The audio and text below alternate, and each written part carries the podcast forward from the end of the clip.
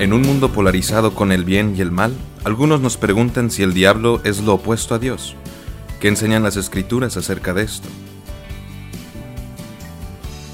En ocasiones vemos eh, que ponen a Satanás como una fuerza igual a la de Dios, pero en el bando contrario.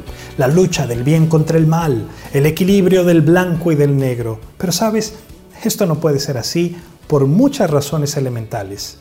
Dios es el creador y Satanás es una criatura, por lo que él nunca podría ser igual a Dios.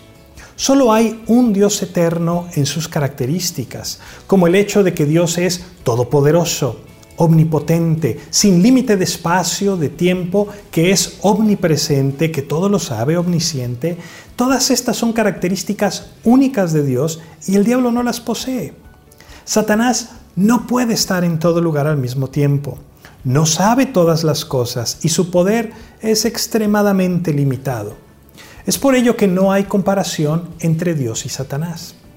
No obstante, el diablo sí es un opositor de Dios en el sentido de que se opone a todo lo que Dios hace, todo lo bueno, todo lo justo, todo lo santo. En un sentido real sería más bien comparable a un ángel, en realidad es un ángel caído. En el primer capítulo de Job, por nombrar un ejemplo de las escrituras de muchos otros, vemos cómo Satanás se somete a Dios y está por debajo de su autoridad. Así que no olvidemos que no hay nadie como nuestro Dios. Él es único y es todopoderoso. Dios te bendiga.